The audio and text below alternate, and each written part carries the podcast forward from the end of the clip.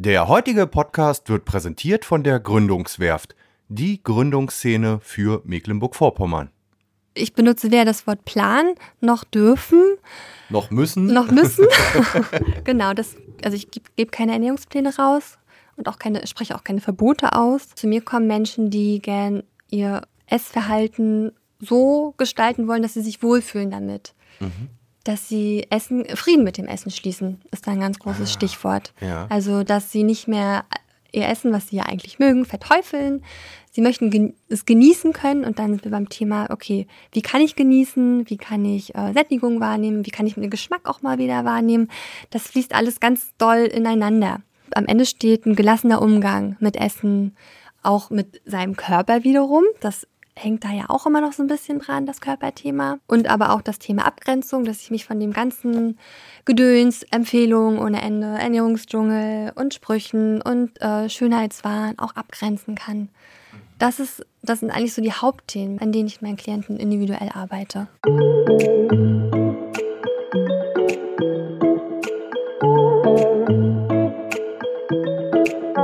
Macht ihr euch auch manchmal Gedanken über euer Essverhalten?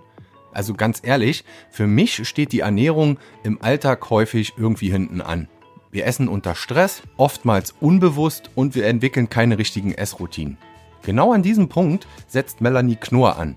Die Ernährungsberaterin klärt über achtsame Ernährung auf und wie wir uns beim Essen wieder wohler fühlen können. Und das Ganze ohne Ernährungspläne und irgendwelche Verbote. Und damit moin und hallo zum Wellenrauschen Podcast Nummer 95. Mein Name ist wie immer Oliver Kramer und diesmal hat mich im Wellenrauschen Studio in Warnemünde Melanie Knorr besucht. Melanie unterstützt Menschen, wieder ein gesundes, entspanntes Essverhalten aufzubauen. Bei ihren Beratungen und Workshops verfolgt Melanie einen sogenannten Anti-Diät-Ansatz. Dabei stellt sie keine Ernährungspläne auf oder schreibt uns vor, was wir essen dürfen und was nicht. Vielmehr blickt die Heilpraktikerin für Psychotherapie in die Seele der Menschen. Sie hinterfragt, warum ihre Klienten dieses oder jenes Essverhalten an den Tag legen. Im Wellenrauschen Podcast erzählt Melanie von ihrem Studium der Ernährungswissenschaften an der Uni Greifswald, ihrem Schritt in die Selbstständigkeit und wer sie dabei in der Region unterstützt hat. Darüber hinaus gibt Melanie noch ein paar praktische Tipps, wie wir uns im Alltag bewusster ernähren können. Also, jetzt gute Unterhaltung im Wellenrauschen Podcast Nummer 95 mit Melanie Knorr. Melanie Knorr, Inhaberin von New Space, Praxis für mentale Gesundheit und Ernährungspsychologie, aus Greifswald heute im Wellenrauschen Podcast. Oh, das war jetzt eine lange Aufreihung. Erstmal, Melanie, schön, dass du den Weg ins Wellenrauschen-Studio nach Warnemünde gefunden hast. Schön, dass du da bist. Hallo. Danke für die Einladung. Hallo. Guten Morgen, muss man ja sagen. Guten Wir Morgen. sind ja noch heute äh, Montagmorgen. Wie war das Wochenende? Bist du fit? Äh, ja, ich habe gar nicht so viel gemacht. Nur ein ja. bisschen was in der Wohnung, ein bisschen ausgeruht, erholt. Ja. Weil die letzten beiden Wochen irgendwie sehr viel Anlag, Termine Genau. Und du hast mir erzählt, wenn ich das erzählen darf, dass du gleich noch nach Berlin durchfährst zum Studium. Du bist ja immer umtriebig und möchtest dich auch in deinem Fachgebieten, Gebieten ist ja nicht nur ein Gebiet, weiterbilden und hast da heute beziehungsweise morgen noch ähm, Uni. Schule. Schule, also es okay. ist eine Privatschule für äh, Therapeuten, für Heilpraktiker in Berlin und da mache ich gerade noch eine Ausbildung im Bereich ressourcenorientierte Psychotherapie. Okay, nochmal eine Spezialisierung zu dem, was du noch hast. Darüber wollen wir heute ganz viel sprechen. Diese Einstiegsfrage wird dem einen oder anderen etwas komisch vorkommen, da aber bei einer Ernährungsberaterin, unter anderem psychologischen Ernährungsberaterin, kommt die Frage, was hast du heute Morgen gefrühstückt? Und äh, ja, musste es wegen unserer Podcast-Aufnahme schnell gehen. Es zielt natürlich ein bisschen auf deine eigene Ernährung ab, weil das, was du natürlich deinen Kundinnen beibringen möchtest, ähm, will man natürlich vielleicht auch ein bisschen vorleben, aber vielleicht ist es auch alles Quatsch, weil man soll ja so essen, wie man sich fühlt. So kenne ich das. Genau. was ich ja meinen Klienten äh, sage, ist, dass sie ja mal schauen können, weil oft ist ja das Thema Stress und Zeitmanagement so ein Thema auch, was die Ernährung beeinträchtigt, keine Zeit fürs Kochen und so weiter. Und ja, mit diesem Wissen arbeite ich natürlich auch selber und deswegen habe ich mir gestern Abend schon mein Frühstück vorbereitet. Ah, das sind die Frauen sehr weitsichtig schon, alles ja, klar, ja. Äh, es gelingt mir aber nicht immer. Ja. Ich wusste aber, um acht muss ich los und dann äh, lohnt sich das halt, dass ich das vorbereite. Und es gab tatsächlich Haferflocken mit Kokosraspeln und Buchweizen oh. und der ganze Klassiker. Also ich gehöre. Schön gestimmt, ja Ich gehöre zur Hafergesellschaft. Die Haferflockenfront, äh, ich bald gesagt. Fraktion, so. Ja, genau. Genau. Und ja. ähm, deswegen hatte ich heute Morgen diesen Zeitdruck nicht. Und ich mag das morgens, da zu sitzen, in Ruhe zu frühstücken und nicht schnell, schnell mir was reinzupfeifen. Das gefällt mir gar nicht mehr, tatsächlich. Und nehme mir dann Zeit und dadurch hatte ich dann mehr Zeit. Das war schön. Da geht doch eigentlich der Tag schon los. Auch die Strukturierung des Tages, dass viele, zu denen ich mich, boah, bei mir ist glaube ich so 50-50. Heute war überraschenderweise auch früh aufgestanden, geduscht, ganz in Ruhe, Frühstück. Bei mir gab es keine Haferflocken, aber es gab irgendein Müsli, was meine Kinder gern essen. ähm, also wirklich, es geht ja nicht immer nur um was man isst, sondern in der Situation, ich glaube, den Tag einfach in Ruhe starten und nicht schon damit Stress starten, oder? Absolut. Ähm, morgens ist ja sogar noch eine Zeit, wo man ja noch mitunter am achtsamsten essen kann, weil also die meisten Menschen gucken morgens jetzt nicht unbedingt Fernsehen oder aufs Handy, sondern da, genau, viele sagen ja, oh, wie soll ich das machen? Alleine rumsitzen und essen, das fühlt sich irgendwie hm, einsam an, ist auch verständlich. Wir sind ja auch, äh, wir mögen die Gesellschaft beim Essen, das ist ja auch kulturell geprägt. Mhm. Aber morgens ist zum Beispiel so eine Zeit, wo man das noch ganz gut äh, in Ruhe machen kann, weil ja auch noch viel Ruhe da ist und sich ja. Das ist ein schöner Start in, in den Tag und in unseren Podcast. Ähm, inwieweit hast du denn deine Essroutinen von denen du ja jetzt auch, über die wir heute sprechen wollen, in den letzten Jahren umgestellt oder angepasst? Ich glaube, das ist ja wie bei vielen Menschen auch erstmal ein Prozess. Man wird ja von seinen, in der Regel von seinen Eltern sozialisiert und dazu gehört übrigens auch das Essen. Das heißt, wie man so kennt, was ja eigentlich, was ich zumindest heute als Familienvater auch wichtig finde, Essroutinen, Frühstück, Mittag, Abendbrot, zumindest das Abendbrot auf jeden Fall zusammen. Ja, anders geht's ja dann oft immer äh, im Alltag auch nicht aber auf jeden Fall eine Mahlzeit zusammen und natürlich dann auch das, was man isst. Ist das bei dir auch so ein Lernprozess gewesen? Ja, total. Also äh, ich bin glücklicherweise mit viel Gemüse aufgewachsen. Ähm, das, also meine Eltern waren da immer ganz frei und es gab auch nie Verbote, auch nicht was Süßigkeiten betrifft, muss ich sagen. Da, das haben die, glaube ich, intuitiv ganz gut gemacht. Ähm, und dadurch esse ich heute alles alles Mögliche gern und habe zum Beispiel nicht diese Sache am Laufen mit den Süßigkeiten. Äh, ich darf nur so und so viel und dann kompensiere ich. Wenn ich mal darf, dann haue ich mir alles rein. Das äh, prägt sich ja oft schon in der Kindheit, weil Süßigkeiten mit äh, Emotionen aufgeladen werden, ne? als Belohnung zum Beispiel oder ähm, mit Emotionen aufgeladen werden im Hinblick auf Verbote. Jetzt bin ich traurig ne? und jetzt und dann wird die Süßigkeit noch viel spannender und so weiter. Ähm, Verstehe. Das ja. Äh, ist ja ein Thema für sich, aber meine Eltern waren da ganz entspannt und dadurch bin ich heute ganz entspannt durch äh, mhm. mit Süßigkeiten. Aber abgesehen davon, als ich dann älter wurde, äh, Pubertät, Körper und Aussehen wird ja wichtig und so. Und da kommt man ja ganz schnell in die Schiene. Ja, mit Ernährung kannst du dein Aussehen verbessern. du kannst schlanker sein und so genau. weiter. Da ähm, kommt dann die, die, die Äußerlichkeiten, ne, genau, die da zum Tragen genau, kommen. Genau, Natürlich, genau. klar. Ja. ja. Und da, das ist auch wissenschaftlich nachgewiesen, dass ähm, mit, dem, mit steigendem Alter, also als Kinder sind wir noch sehr intuitive Esser, wenn wir älter werden, werden äußere Einflüsse relevanter. Mhm. Wenn man mhm. ganz alt ist oder am Lebensende ändert sich das wieder, werden wieder innere Eindrücke relevanter.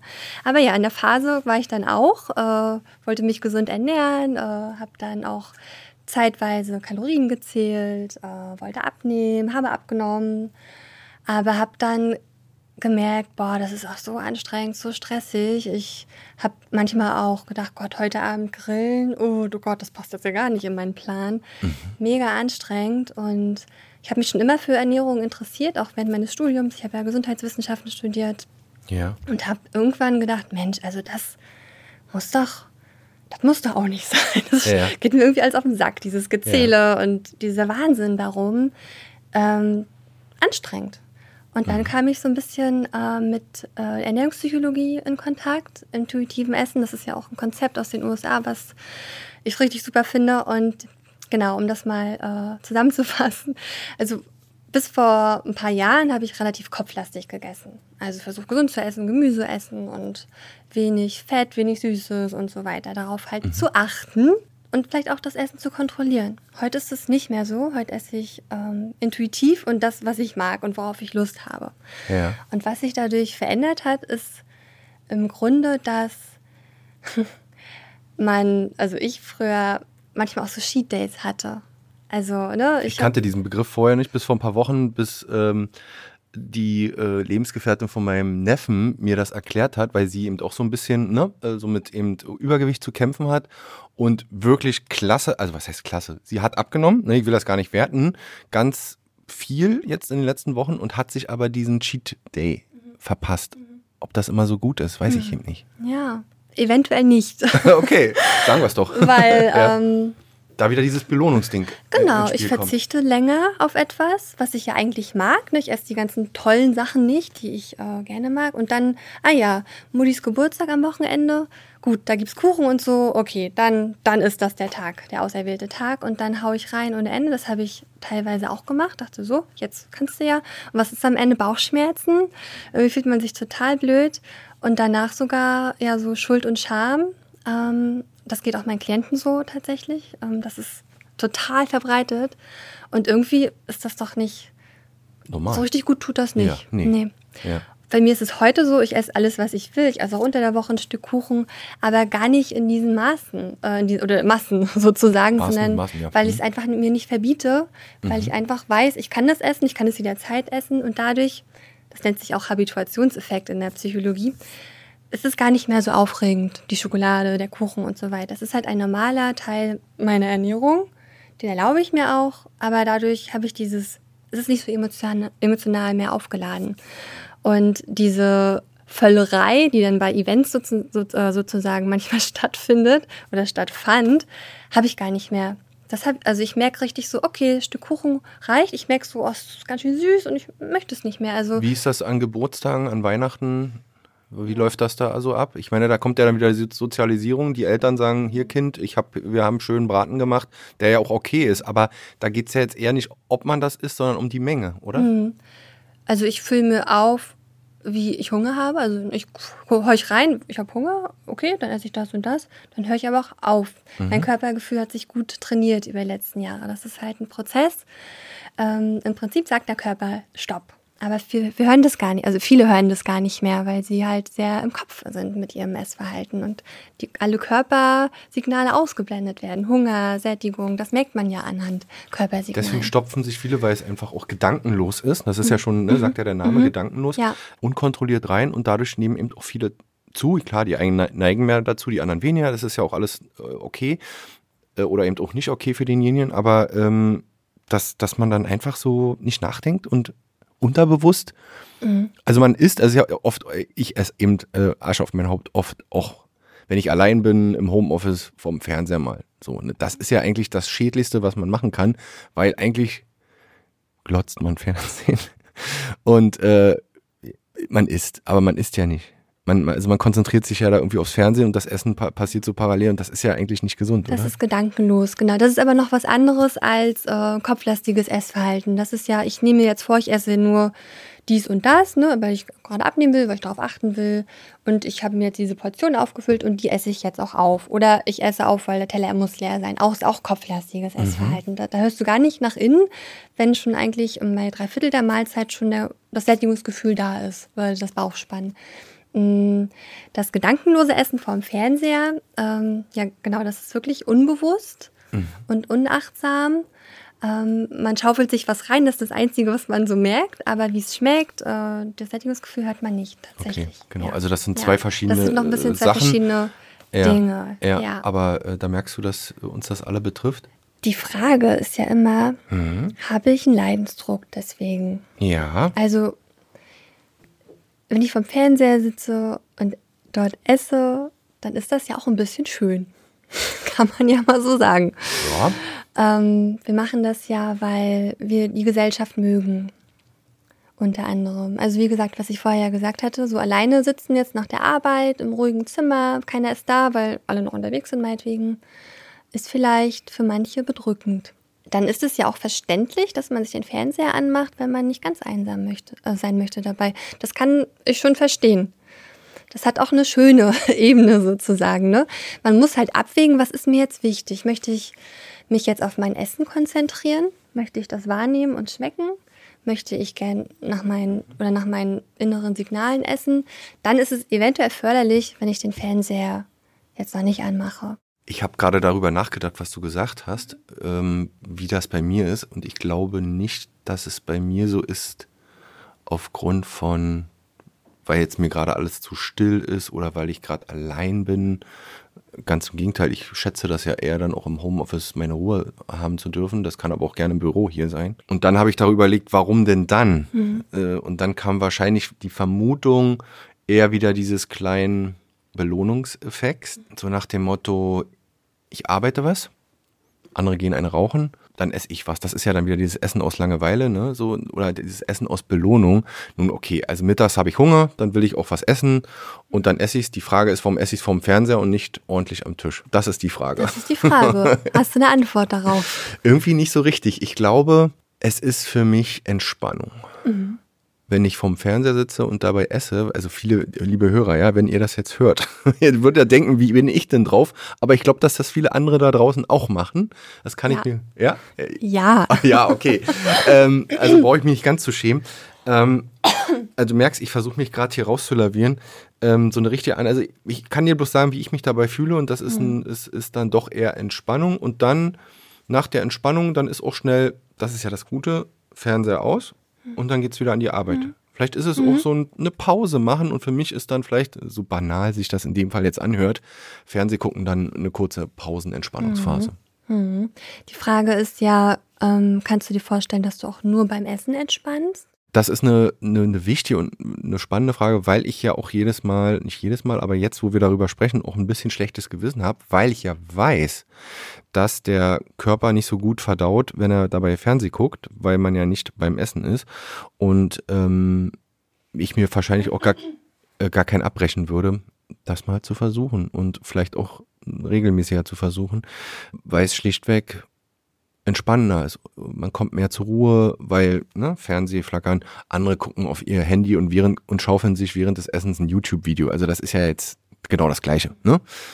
Alles ausmachen und sich auf die Mahlzeit konzentrieren. Ich glaube, darauf wollten wir hinaus. Ne? Mhm.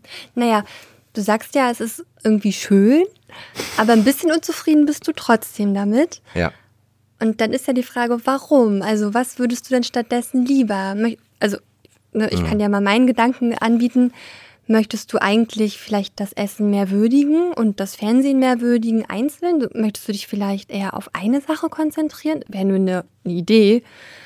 Also warum macht es dich etwas doch ein bisschen unzufrieden? Ich glaube, es ist das Thema wirklich eine Pause machen, wirklich runterkommen.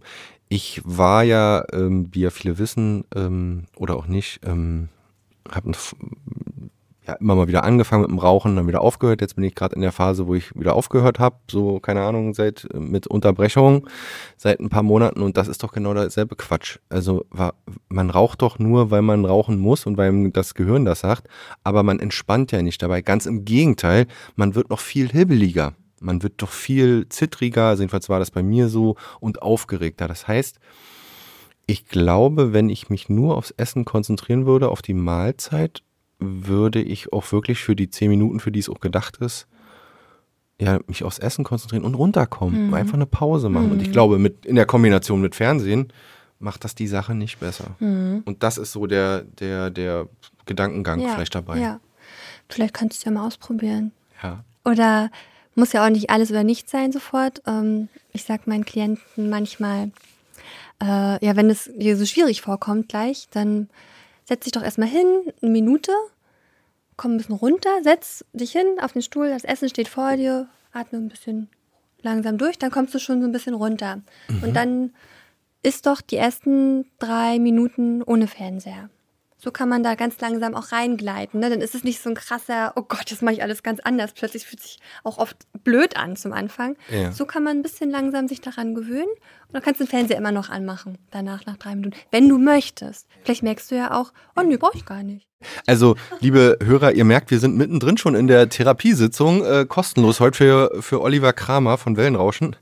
Also ganz toll und, und äh, du merkst ja, man muss natürlich auch offen dafür sein. Ich glaube, darüber können wir heute auch nochmal sprechen, dass die Klienten, die zu dir kommen, eben auch offen sein müssen für diese Geschichte. Wie reagiert denn dein, um, dein Umfeld?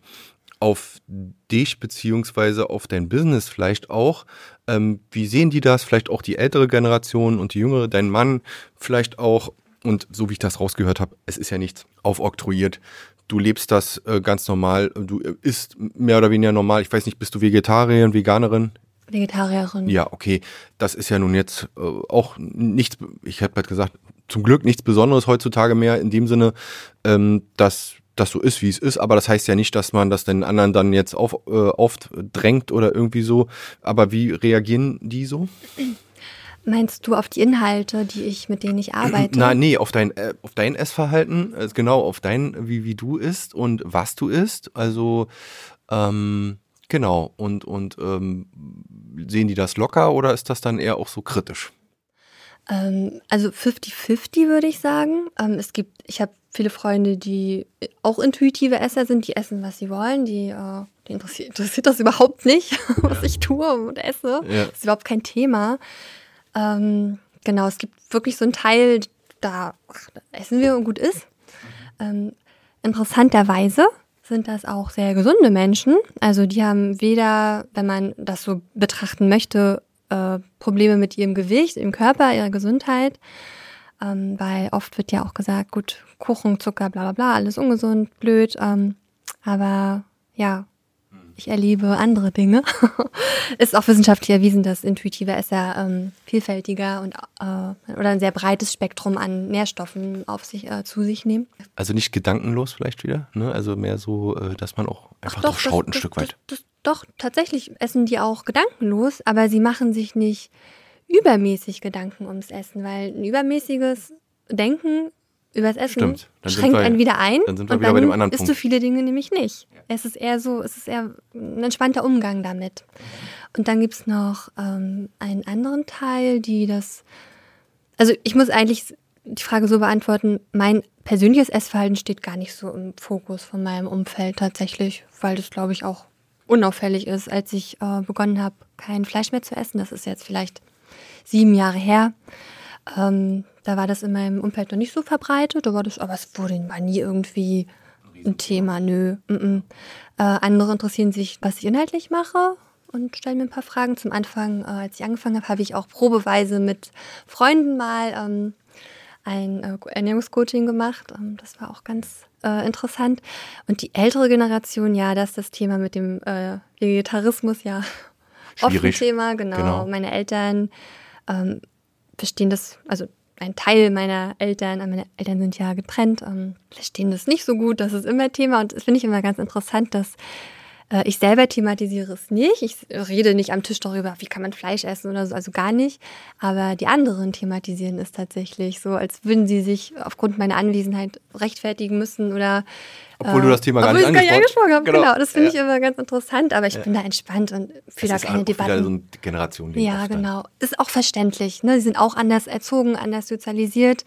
Ja. Ich äh, möchte da einfach auch alle irgendwie äh, akzeptieren, in ihren Anschauungen. Und vermisst du was beim. Am, vermisst du Fleisch essen? nee, weil ich auch noch nie so ein Fleischesser war, so richtig. Ja. Also vorher auch nicht. Das ja. fand ich irgendwie mal ein bisschen langweilig tatsächlich. Genau. War nicht so meins. Und wie ist das bei den jüngeren Leuten, so also in deinem Umfeld sozusagen? ähm, äh, hast du den Eindruck, dass da so ein Change irgendwie, so ein Prozess, na, vielleicht nicht bei jedem, ist ja logisch, aber so eingesetzt ist, ähm, dass sie sich ja auch eher vegetarisch ernähren wollen, dass sie sich gesünder, dass sie einfach mehr auch darauf achten insgesamt. Jetzt nicht wieder achten im Sinne von wann ich es wie esse, sondern einfach was ich esse. Ja, doch. Teilweise. Also, viele essen weniger Fleisch in der Zeit, mit denen ich äh, mit ihnen befreundet bin. Das habe ich schon erlebt. Mhm. Aber man muss auch sehen, kein Fleisch zu essen ist auch vielschichtig. Da hat jeder seinen, seinen Fokus woanders. Ne? Der eine macht es aus gesundheitlichen Gründen, der andere macht es aus ethischen Gründen, wieder andere aus einem Mix aus beiden und so weiter. Ähm, deswegen, äh, ich finde auch manchmal den Begriff gesund zu absolut mhm. ähm, bei dem Thema, weil ja der Begriff halt sehr viel umfasst und manchmal äh, und jeder Mensch hat eine andere Vorstellung davon. Ne? Ja. Was, was verstehe ich darunter und warum mache ich das eigentlich? Deswegen mh, mm, muss man das immer individuell betrachten am Ende. Verstehe. Jeder, genau, jeder genau. einzeln und äh, die Geschichte vielleicht auch, genau, die dahinter genau, steckt, was man mag und was man eher vielleicht nicht mag mhm. und äh, so weiter ja. und so fort. Ja, Fleisch ist ein Teil im Prinzip ein Teil der menschlichen Ernährung. Wir sind ja Fleischesser. Ja. Nun mal, ähm, dass man sich auch dagegen entscheidet, ist verständlich aus ethischen Gründen. Aber wenn man das mal nur auf der Nährstoffebene betrachtet, dann ist es nicht unbedingt schädlich für den Menschen. Ein paar Stoffe scheinen doch relevant zu sein für den menschlichen Körper. Da kann man sich entscheiden, esse ich Fleisch oder supplementiere ich. Also das kann Klar. ja jeder so entscheiden. Genau. Das ist dann auch wieder die genau. ethische Komponente. Auf jeden Fall kann genau. ich mir genau. jetzt noch ein äh, Argument zurechtlegen, was, ich, was man ja schon immer wusste, dass Fleisch ja auch äh, in Maßen, ja, immer ganz wichtig, in Maßen gesund ist. Bei mir ist das Problem mit den Maßen, ähm, dass man dann einfach ähm, und dann wiederum auch, aber auch eher aus ethischen Gründen ähm, auf jeden Fall, das Thema hatten wir oft hier auch schon im Wellenrauschen Podcast, mal versuchen sollte, seinen Fleischkonsum, wenn man denn dabei bleiben möchte, äh, zu reduzieren. Ja, und auch das Thema wieder, jetzt kommen wir wieder zur Familienfeier, zum sonntäglichen Sonntagsbraten, den es ja früher mal gab, das gibt es ja heute nicht mehr. In dem Sinne, ähm, dass man wirklich vielleicht mal wieder bewusster Fleisch oder Wurst isst, in dem Sinne, dass man sagt, hey, jetzt ist Wochenende, aber nicht Cheat Day jetzt wieder, ne? Also nicht Belohnung, sondern ich esse nur noch am Wochenende Fleisch, eben gerade aus diesen ethischen Gründen, weil ich sage, ich reduziere das ein bisschen. Früher hatten die Menschen, glaube ich, auch nicht jeden Tag Wurst äh, auf, auf dem Teller oder ein Steak auf dem Teller, sondern haben das wirklich auch damals aus anderen Gründen ähm, nur am Wochenende gegessen. Ja. Wäre mal eine Maßnahme, ja. Finde ich auch einen schönen Ansatz. Ja. Aber wie gesagt, ja. Dann, Jeder individuell. Dann lass uns noch mal wieder zurückkommen in die, äh, dein, äh, in die Ernährungspsychologie. Vielleicht noch mal äh, für die Hörer. Also du hast, ähm, wie du vorhin schon kurz erwähnt hast, in Greifswald Gesundheitswissenschaften studiert, Healthcare Management. Das war dann der Master, der oben drauf kam. Hast dann eine Weile an der Uni Greifswald auch noch ähm, gearbeitet als wissenschaftliche Mitarbeiterin und dann parallel, glaube ich, lief das ja alles ein bisschen, ne, was ja logisch, weil man entwickelt so Interessen aus dem Studium heraus und dann guckt man und dann kam die Heilpraktikerin beziehungsweise die Ernährungspsychologie so ein Stück weit dazu. Ähm, ja, mich würde jetzt so ein bisschen interessieren, wie da der Step kam aus der Uni heraus in die Selbstständigkeit. Wir sind ja heute auch wieder so ein bisschen Gründungswerft-Podcast, wollen auch ein bisschen wieder ein paar Learnings äh, mitgeben äh, für die angehenden Gründer oder die schon bestehenden Gründer in MV. Äh, ja, erzähl mal, wie sich das dann so entwickelt hat. Genau, ich habe ja während meines Studiums schon gemerkt, Ernährung, worauf interessiere ich mich für, auch Bewegung, also das gehört ja auch oft so ein bisschen zusammen. Und ähm, ja, im Zuge meiner eigenen Ernährungserfahrung sozusagen habe ich mich dann, als ich noch an der, als wissenschaftliche Mitarbeiterin gearbeitet habe, mich mit dem Thema Ernährungspsychologie intensiver befasst und auch schon nebenbei angefangen, mich als äh, Ernährungsberaterin ausbilden zu lassen und genau, im Februar 2021 habe ich dann meine Anstellung an der Uni Medizin aufgegeben, weil ich gemerkt habe, der Job, den ich dort hatte, der liegt mir nicht. Also zum einen die Arbeitsinhalte, ähm, also das Projekt, wo ich hatte, ähm, wo ich hatte, das ich hatte, ähm, war thematisch nicht ganz ansprechend für mich. Und ähm, die Arbeit selbst, also das, wie ich gearbeitet habe, also nur im Büro, viel mit Daten und so weiter. Ähm, also ich konnte das ganz gut, aber das hat mich nicht, nicht erfüllt, es hat mir keinen Spaß gemacht. Ich äh, bin hingegangen, habe es gemacht. Ich habe mir aber vorher nie nach dem Studium, beziehungsweise vorher und nach dem Studium keine Gedanken groß gemacht, was will ich eigentlich machen. Es hat sich angeboten, dort zu arbeiten und dann habe ich das einfach gemacht. Aber es war auch ganz gut wiederum, weil ich dann gemerkt habe, was ich nicht machen möchte. Genau. Und äh, ich habe auch wahnsinnig viel gelernt. Das hilft mir heute auch in meiner Selbstständigkeit, was so methodisches Arbeiten angeht, äh, korrektes Arbeiten und so weiter. Ja, dann wusste ich erstmal nicht, was ich machen soll. Ich war dann arbeitslos tatsächlich, beziehungsweise arbeitssuchend. Ja. Und musste mich auch ein bisschen erholen erstmal. Die Zeit habe ich mir auch genommen, weil ich schon ganz schön, ja, ausgebrannt, würde ich es nennen, war. Mhm von mhm. der, es war schon eine straffe, eine straffe Zeit. Ja. Genau. Und ähm, geholfen hat mir dann ein Business Coaching, was ich ähm, gemacht habe und gar nicht so sehr bezogen auf die Frage, was will ich machen, sondern nochmal, wie will ich arbeiten. Und, methodisch, also. Ähm, wie ja. möchte ich für mich arbeiten, ähm, methodisch oder im Hinblick auf, was sind meine Werte? Was ist mir wichtig in meinem Leben? Und dazu gehört auch die Arbeit. Und ich habe dann. Wie hast du das gemacht? So, haben so einen Business Coach genommen quasi? Ähm, genau. Ja. Genau. War bei so einem Institut in Berlin. Mhm. Und äh, das war richtig toll. und er hat mit mir erstmal, beziehungsweise er ist mit mir erstmal durchgegangen, ja, was, was hast du schon alles erreicht? Ne? Das erstmal so die Ressourcen gestärkt, damit man auch so ein bisschen gestärkt sozusagen an seine Themen rangehen kann. Aber die Quintessenz war, dass ich jemand bin, der sehr kreativ ist. Das wusste ich auch schon. Aber ich bin sehr freiheitsliebend. Freiheit ist mein höchster Wert. Das kenne ich irgendwo. Unabhängigkeit. Mhm. Ja. Was bist du für ein Sternzeichen? Widder. Ah, okay. Genau. Um, Ja. Du? Wassermann. Mhm. Also beim Wassermann ist das auch verbrieft. Ja, und Widder sind ja sehr eigenständige, so durch die Wand. Mhm. Die mit dem Kopf durch die Wand, genau. ne? Mhm. Ja. Und ähm, ja, das war für mich sehr, also irgendwie nicht überraschend, aber das kam dann in mein Bewusstsein und dann dachte ich, gut. Und irgendwie wusste ich schon immer so ein bisschen, dass ich mich selbstständig machen werde. Irgendwann mal. Das floss, war immer so ein bisschen so unterm Radar in mir drin. Mhm. Und dachte ich, gut, dann mache ich das jetzt. Was, was, was soll ich sonst machen? Ich möchte das machen. Ja. Es hat sich richtig und gut angefühlt. Cool. Und dann habe ich halt diese vielen äh, Weiterbildungen, Ausbildungen gemacht, ähm, vorwiegend im Bereich Ernährung erstmal und Psychologie. Habe aber gemerkt, und das war so ein bisschen in der Zeit, äh, wo ich das schon ein bisschen erprobt hatte mit Probeklientinnen, dass oft hinter Ernährungsthemen auch andere Themen stecken, die teilweise auch ähm, therapeutisch relevant sein können. Verstehe. Mhm. Da ist als Ernährungsberater Schluss. Da darfst du Richtig. nicht ran. Genau. Auch als Coach Schluss. Ja. Ähm, aber ich habe ja immer das Bedürfnis, gern mit den Leuten ganzheitlich zu arbeiten und deswegen habe ich mich entschieden, den Heilpraktiker, Heilpraktikerin für Psychotherapie zu machen und habe mich dann in der Schule in Berlin angemeldet. Verstehe. Weil auf der einen Seite wollte ich gerne erkennen können, wenn da andere Probleme im Hintergrund sind. Das kann man nämlich. Dann, also es gibt natürlich den ICD-10 und es gibt Kriterien, wie noch eine Essstörung zu äh, diagnostizieren ist oder eine Depression, Angststörung. Das sind ja alles, also die Essstörung jetzt nicht so verbreitet wie Depression oder Angststörungen, aber das sind ähm, Dinge, die manchmal im Hintergrund laufen und die sich im Essverhalten manifestieren können. Das zu erkennen war mir wichtig, deswegen habe ich das gemacht. Und auf der anderen Seite ist die Grenze fließend zwischen Beratung, Coaching und Therapie, was bestimmte Methoden betrifft. Und jetzt hast du aber diese Ganzheitlichkeit, um das auch zu dürfen, weil an bestimmten Stellen ist dann einfach auch, wenn dann ärztliche Dinge, in dem Fall auch Heilpraktiker-Dinge, eine Psychotherapie in dem Sinne dazukommen, dass man natürlich dafür entsprechend ausgibt. Das hast du schon abgeschlossen jetzt auch Ja, schon. die Heilerlaubnis habe ich äh, Ja. erlangt.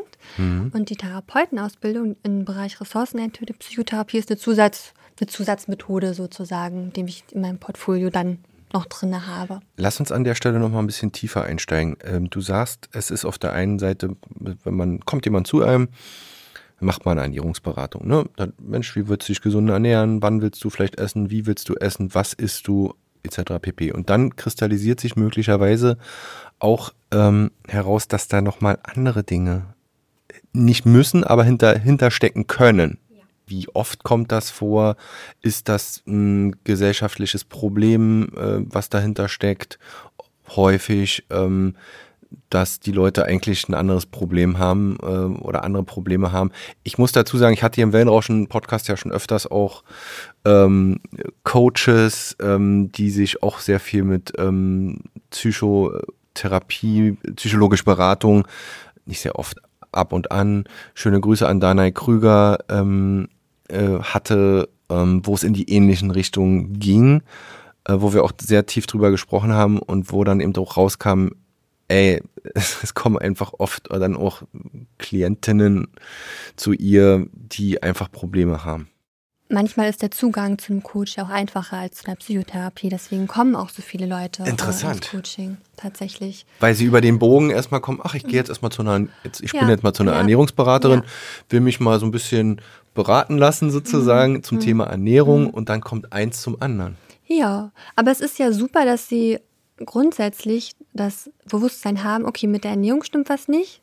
Das kann ja auch sein, es kann auch nur das Ernährungsthema für sich sein, ohne dass da, es steht nicht immer was Schlimmes dahinter oder was äh, Ernstes sozusagen. Ähm, aber was ich eigentlich sagen wollte, ist äh, zu diesen, es gibt auch viele Life-Coaches und so weiter, ne? die können ja auch noch eine andere Werbung machen sozusagen, werben ja auch viel mit Selbstliebe, hier kannst du deine Selbstliebe fördern und so weiter. Und da finden viele Leute schnell einen Anker mit und äh, einen Einstieg sozusagen. Deswegen kommen viele Leute auch zu den Coaches sozusagen. Und einen Psychotherapieplatz zu bekommen, ist erstens schwierig und viele Leute denken auch noch gar nicht an eine Psychotherapie zum Anfang sozusagen, wenn sie merken, oh, da ist irgendwas, möchte was verbessern und so weiter. Und es ist auch nicht für jeden relevant, davon abgesehen. Genau. Ähm, Kannst du die Frage nochmal wiederholen, bitte? Ähm, wie so bei dir der Anteil ist oder siehst du einfach diese Probleme, die dann eher auch ein bisschen tiefer liegender sind und nicht nur einfach, ich will eine Ernährungsberatung Beratung haben, sondern dass da auch schon bei deinen Klienten, die du dann mal hattest, gibt es da Probleme? Ja, ja, also teils, teils. Wie gesagt, manche haben nur Probleme, auf ihr Sättigungsgefühl zu hören. Die merken, oh, ich esse mal ein bisschen mehr, als ich vertrage. Und dann können wir da relativ gut mitarbeiten. Manchmal zeigen sich auch, auch über längere Zeit, ähm, dass da andere Themen hinterstehen. Das, das gibt es auch, das von bis sozusagen. Und da leite ich dann auch weiter an entsprechende ähm, Behandler. Verstehe. Also du dann das wäre dann der nächste Step, wenn es ja, denn so akut genau, genau. wäre. Mhm. Du deckst das vielleicht nur auf. Oder möglicherweise. Auf, möglicherweise, ja. ja. Nun steht hier auf meinem Fragenzettel auch noch, inwieweit, das hast du eigentlich schon so ein bisschen beantwortet, aber vielleicht können wir das nochmal versuchen, so ein bisschen rauszuarbeiten, die Psyche unsere Ernährung beeinflusst und unser Essverhalten ja. beeinflusst. Gar nicht unerheblich, weil äh, die Neurowissenschaft sagt, dass 80 Prozent unseres Essverhaltens unbewusst und emotional ist. Das kann jetzt äh, pessimistisch stimmen. ist man leider seinem, seinem, äh, seiner Psyche ausgeliefert sozusagen. Ne? Ja. ähm, das hat verschiedene Gründe. Es gibt im Gehirn Areale, die sind für die rationalen Bereiche da. Da werden die Entscheidungen getroffen. Es gibt aber auch Bereiche, das sind sozusagen die Bereiche, die äh, für die irrationalen Bereiche zuständig sind. Äh, die Gefühle, die Emotionen, die Lust, und diese Bereiche konkurrierten miteinander. Das äh, wurde in, in äh, Studien oder, oder Untersuchungen schon gezeigt. Das zeigt auch diesen Konflikt auf, den man so manchmal hat zwischen der Vernunft und der Lust, äh, auch beim Essen. Und das viel unbewusst abläuft, sieht man ja zum Beispiel auch am Thema Kaufen wenn ich was kaufe, kaufe ich ja mitunter nicht nur Dinge, die ich brauche, sondern auch viele Dinge, die schön sind. Die Lustkäufe dann. Das sind hm. die Lustkäufe oder und das ist ja auch menschlich. Wir wollen uns belohnen, wir wollen uns ja gut fühlen. Das ist ja ein ganz menschliches Bedürfnis. Das ist ja nichts Schlechtes per se. Mhm. Beim Essen ist es aber so, zumindest zur Zeit so, dass äh, da viel auf der rationalen Ebene ähm, passiert oder auch empfohlen wird. Ne? Essen Sie so und so, das ist der Ernährungsplan, das ist die Liste, das sind die Kalorien, bla bla bla. Das sind alles die vernünftigen Geschichten. Und die unvernünftigen Geschichten wie, oh, jetzt habe ich voll Lust auf Kuchen, ist ja, das wird ja doch eher als Sünde dann bezeichnet und mhm. soll nicht sein. Mhm. Und was ist das Problem dabei? Es gibt so ein bisschen eine, eine, eine Spannung zwischen beiden Strängen, zwischen der Vernunft und der Lust. Die stehen sich so gegenüber. Genau, die stehen sich gegenüber, die konkurrieren miteinander. Mm, da ist ja die Frage, wie will ich denn leben?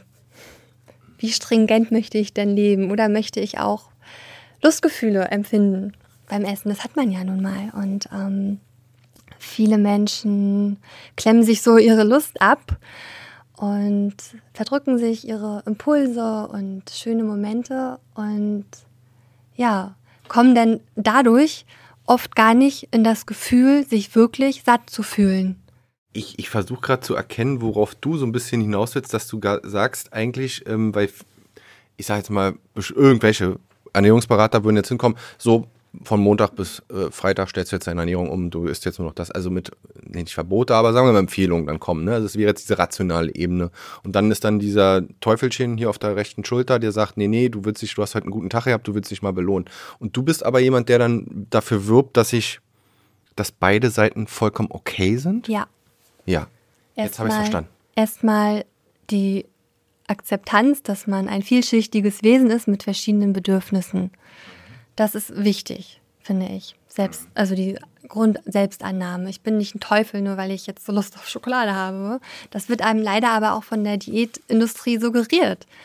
Das, darauf wollte das ich so ein bisschen hinaus. Ein, ne? genau. Das ist für viele Menschen echt ein Problem. Aber es bleibt ja trotzdem da. Das Verlangen bleibt ja trotzdem da. Und was mache ich jetzt damit? Drücke ich mir das mein Leben lang ab? Oder sage ich, ich erlaube mir das und lerne eventuell auch einen Umgang damit mit dem Stück Kuchen, mit der Schokolade und so weiter. Ähm, wie kann ich denn schaffen, dass, weil davor haben ja viele Angst, dass sie dann nur noch Schokolade essen und nur noch Pizza essen. Das ist in der Regel aber nicht so. Wenn es so ist, dann hat das eventuell auch noch andere Themen dahinter.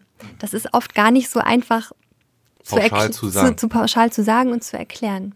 Weil wenn ich jetzt sage, na, was gibst du denn den Leuten dann konkret denn mit auf den Weg? Also gibst du denen dann auf der einen Seite einen Ernährungsplan und auf der anderen Seite sagst du zu denen, ihr dürft aber auch mal wenn es euch gut geht, schlemmen und essen. So ist es ja nicht, weil Nein. es ist, glaube ich, sehr individuell. Ne? Ganz individuell. Ja. Also ich benutze weder das Wort Plan noch dürfen.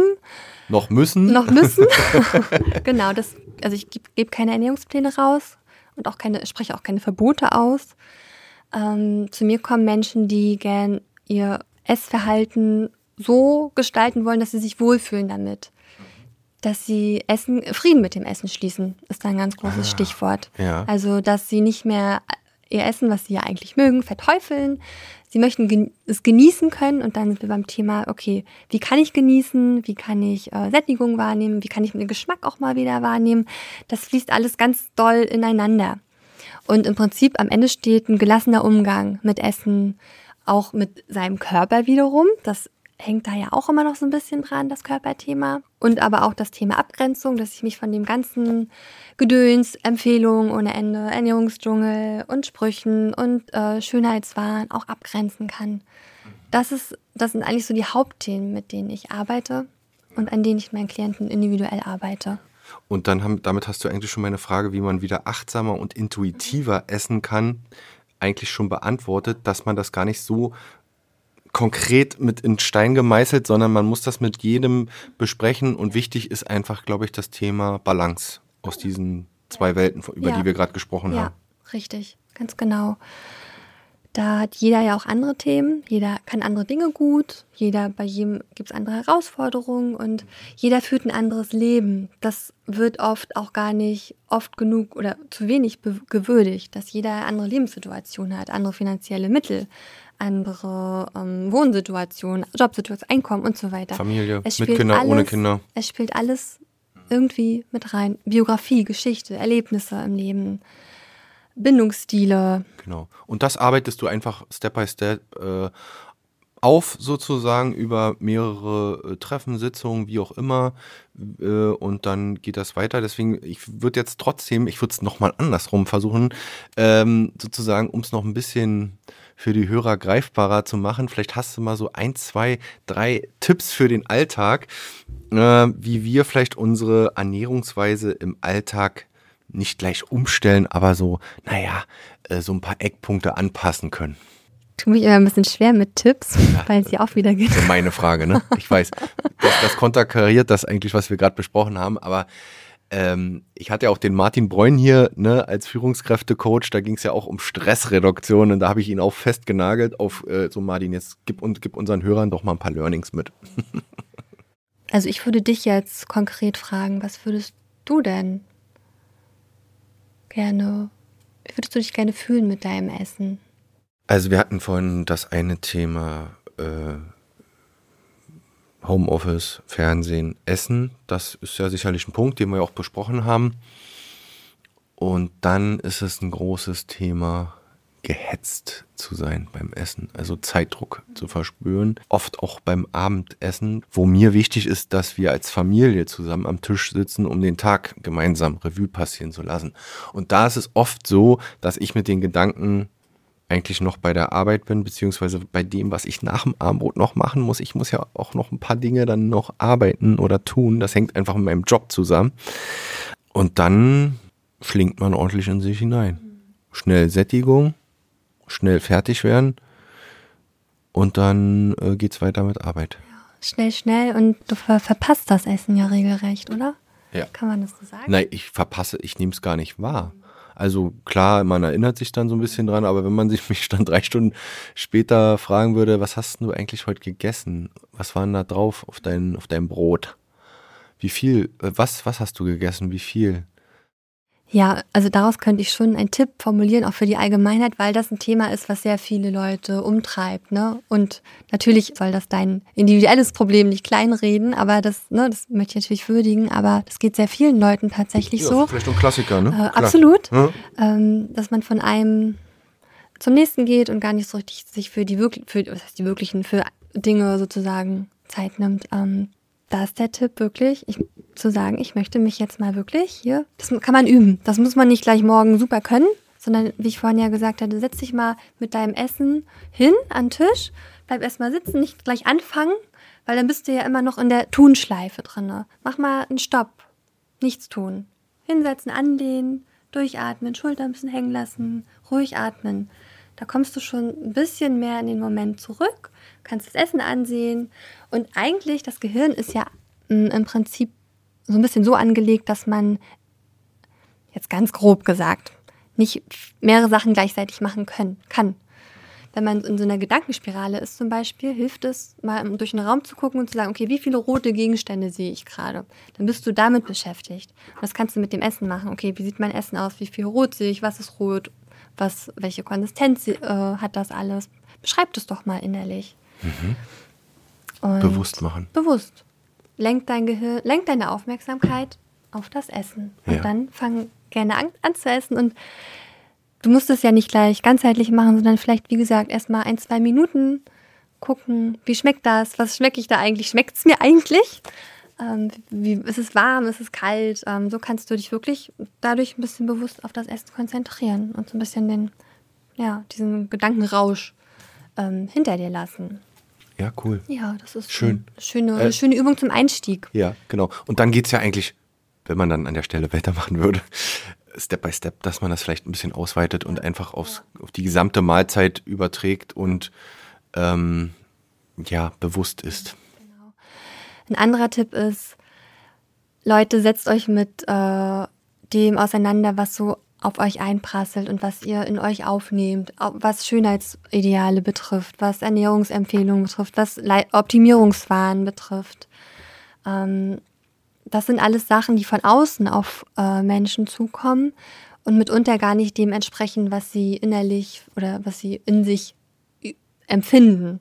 Ne? Aber was soll ich damit machen? Soll ich das am besten, also ich würde, äh, ich persönlich jetzt, ja, aber das geht ja jedem anders. Ich würde das versuchen auszublenden. Also am besten vielleicht mal bei Instagram, vielleicht dem einen oder anderen wieder entfolgen. Äh, Beispiel. mal öfters das Handy sowieso auslassen, Thema für sich wieder. Diese Themen nicht so an sich ranlassen oder wie?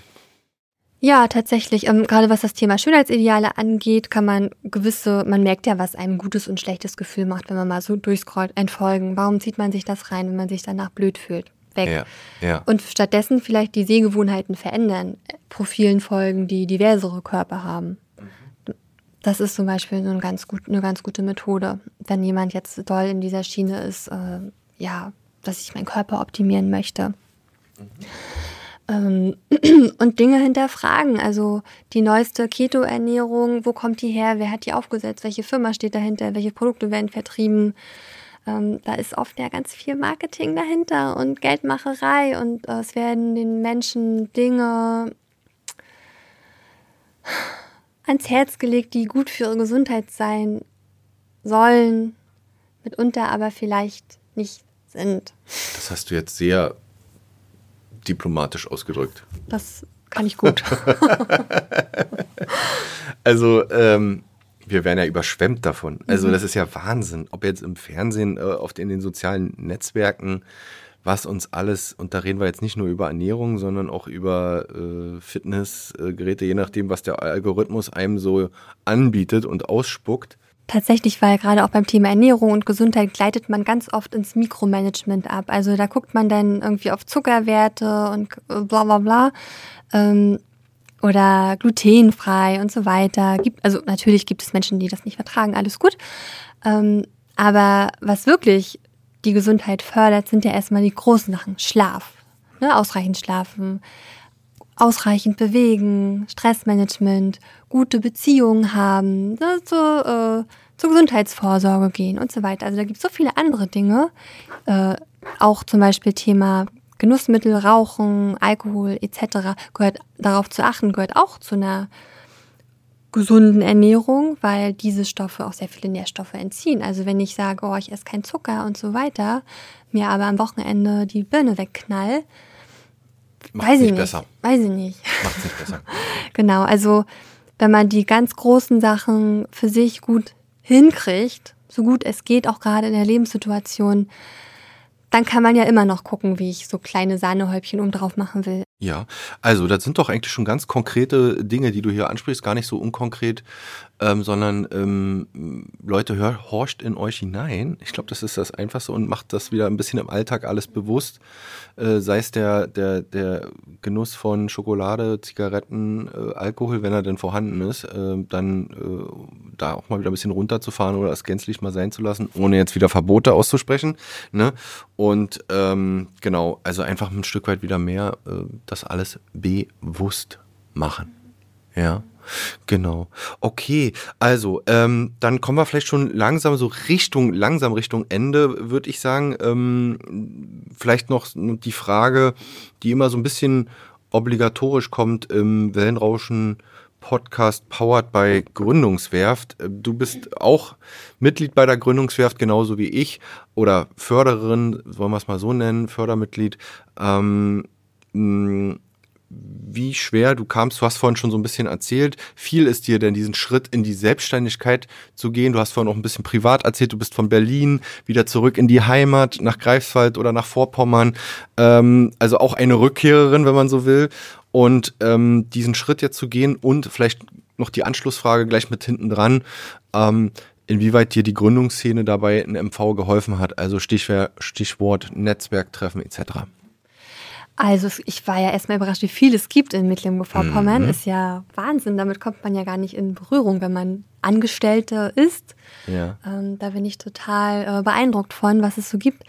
Und ja, dadurch, dass zum Beispiel auch die Gründungswerf ja auch ähm, äh, Stammtische organisiert hat, ähm, bin ich da, da bin ich natürlich hingegangen, habe viele Leute kennengelernt, habe selber auch mal beim Himmel der Möwe mitgemacht und mich äh, oder mein, meine Praxis vorgestellt. Hast einen Pitch gemacht. Genau. Ja. Ähm, total aufregend und es hat vielerlei äh, Vorteile, weil man, also weil ich ja auch gar nicht gewöhnt war, sowas zu tun. Ne? Das heißt, man lernt sich zu präsentieren, das ist eine gute Lernplattform und auf der anderen Seite wird man ja gesehen und äh, kommt mit Menschen danach ins Gespräch. Man lernt eigentlich auch unheimlich viel. Also ne? ja. in vielerlei Hinsicht ist äh, das auf jeden Fall hilfreich, äh, sowas in Anspruch zu nehmen. Es gibt ja auch viele Frauennetzwerke in, äh, in Greifswald Hagi Woman, in Stralsund jetzt Frauen mit V, äh, wegen Vorpommern-Rügen, so das kleine Mhm. Wortspiel. Also Ja. es gibt richtig viele Möglichkeiten und ich finde das, also ich habe da nur positive Erfahrungen gemacht und auch, wie unterstützend alle miteinander sind.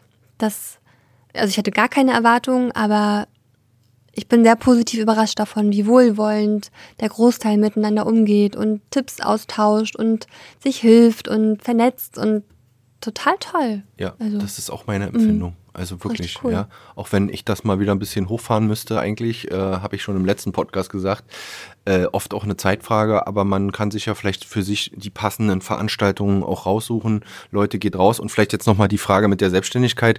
Ähm, ja, Mut ist, glaube ich, das. Äh, du, du siehst das, glaube ich, sehr gelassen oder hast es einfach gemacht damals, ne? Ich habe mich gar nicht so mutig gefühlt, weil für mich hat sich das eher angefühlt wie, ich, das ist jetzt das, was ich machen will und richtig und kann jetzt nur das machen. Also das war eher wie so, wie so ein geleiteter Pfad, das hört sich jetzt ein bisschen spirituell an. Ja. Ähm, ich habe mich nicht mutig gefühlt, muss ich sagen. Ich habe das schon öfter gehört. Das ist ja mutig.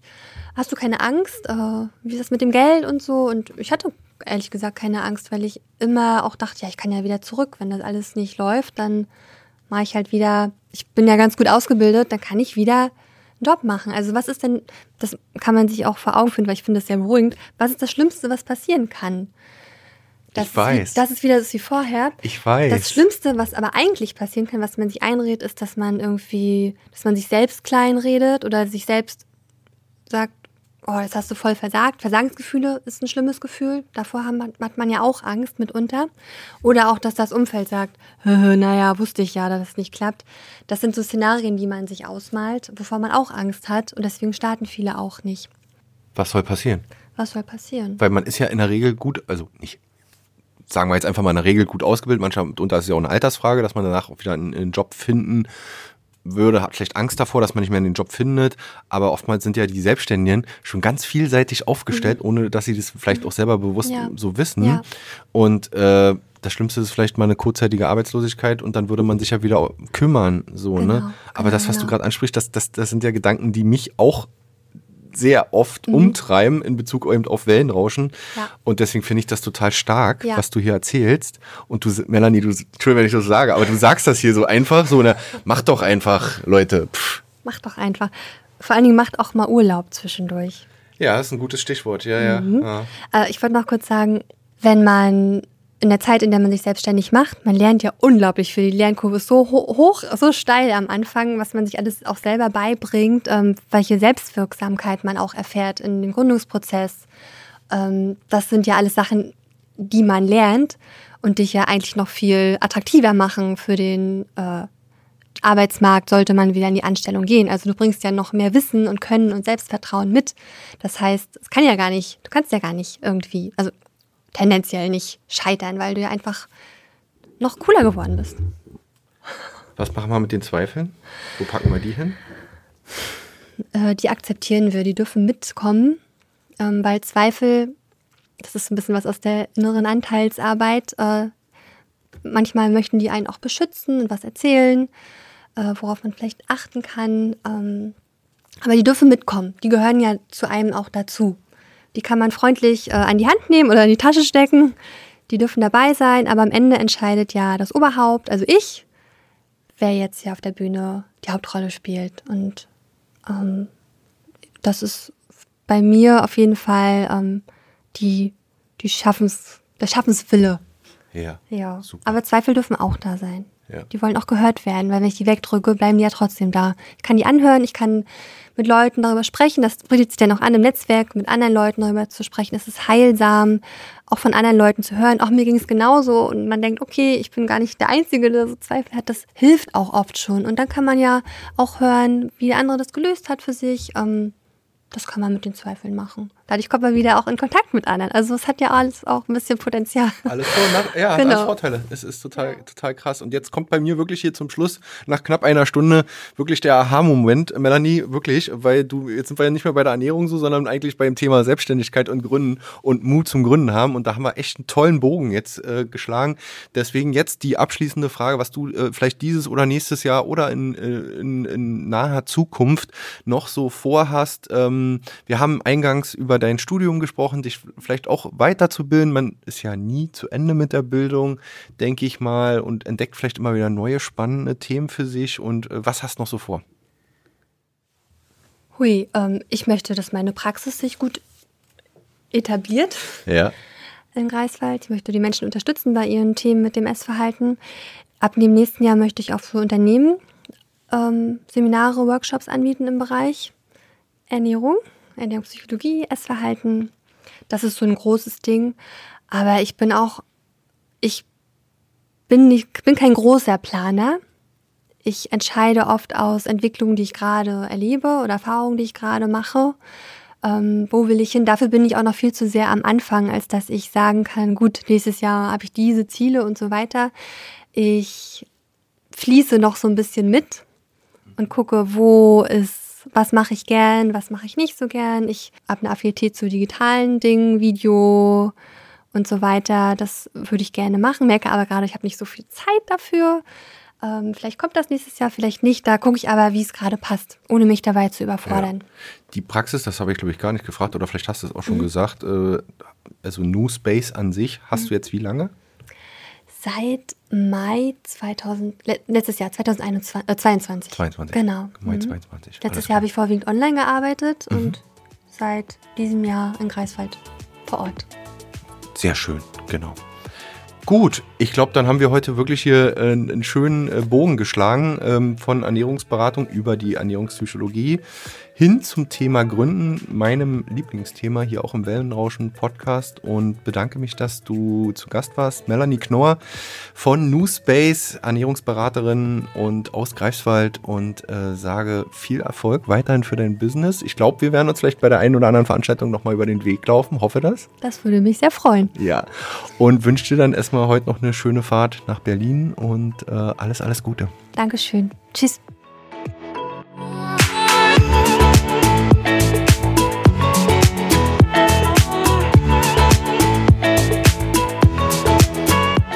Der Podcast mit Melanie Knorr ist auf unserer Homepage unter www.wellenrauschen-mv.de abrufbar. Ihr könnt den Wellenrauschen-Podcast aber auch bei den bekannten Streaming-Anbietern wie Spotify und Apple Podcasts abrufen. Dort könnt ihr dem Wellenrauschen-Podcast gern folgen oder auch auf den Abonnieren-Knopf drücken. Wenn ihr Partner von Wellenrauschen werden wollt und beispielsweise in unseren Podcast euer Produkt oder eure Dienstleistung bewerben wollt, dann schreibt mir einfach eine E-Mail unter info at wellenrauschen-mv.de. Und abschließend wollte ich nochmal darauf hinweisen, dass wir als Agentur Wellenrauschen Podcasts für Unternehmen, Vereine und Organisationen produzieren und Beratungen sowie Workshops für den Einstieg in die Welt der Podcasts anbieten. Kommt einfach auf uns zu, schreibt mir eine E-Mail, wir würden uns über jede Anfrage freuen. Bis dahin, euer Olli Kramer.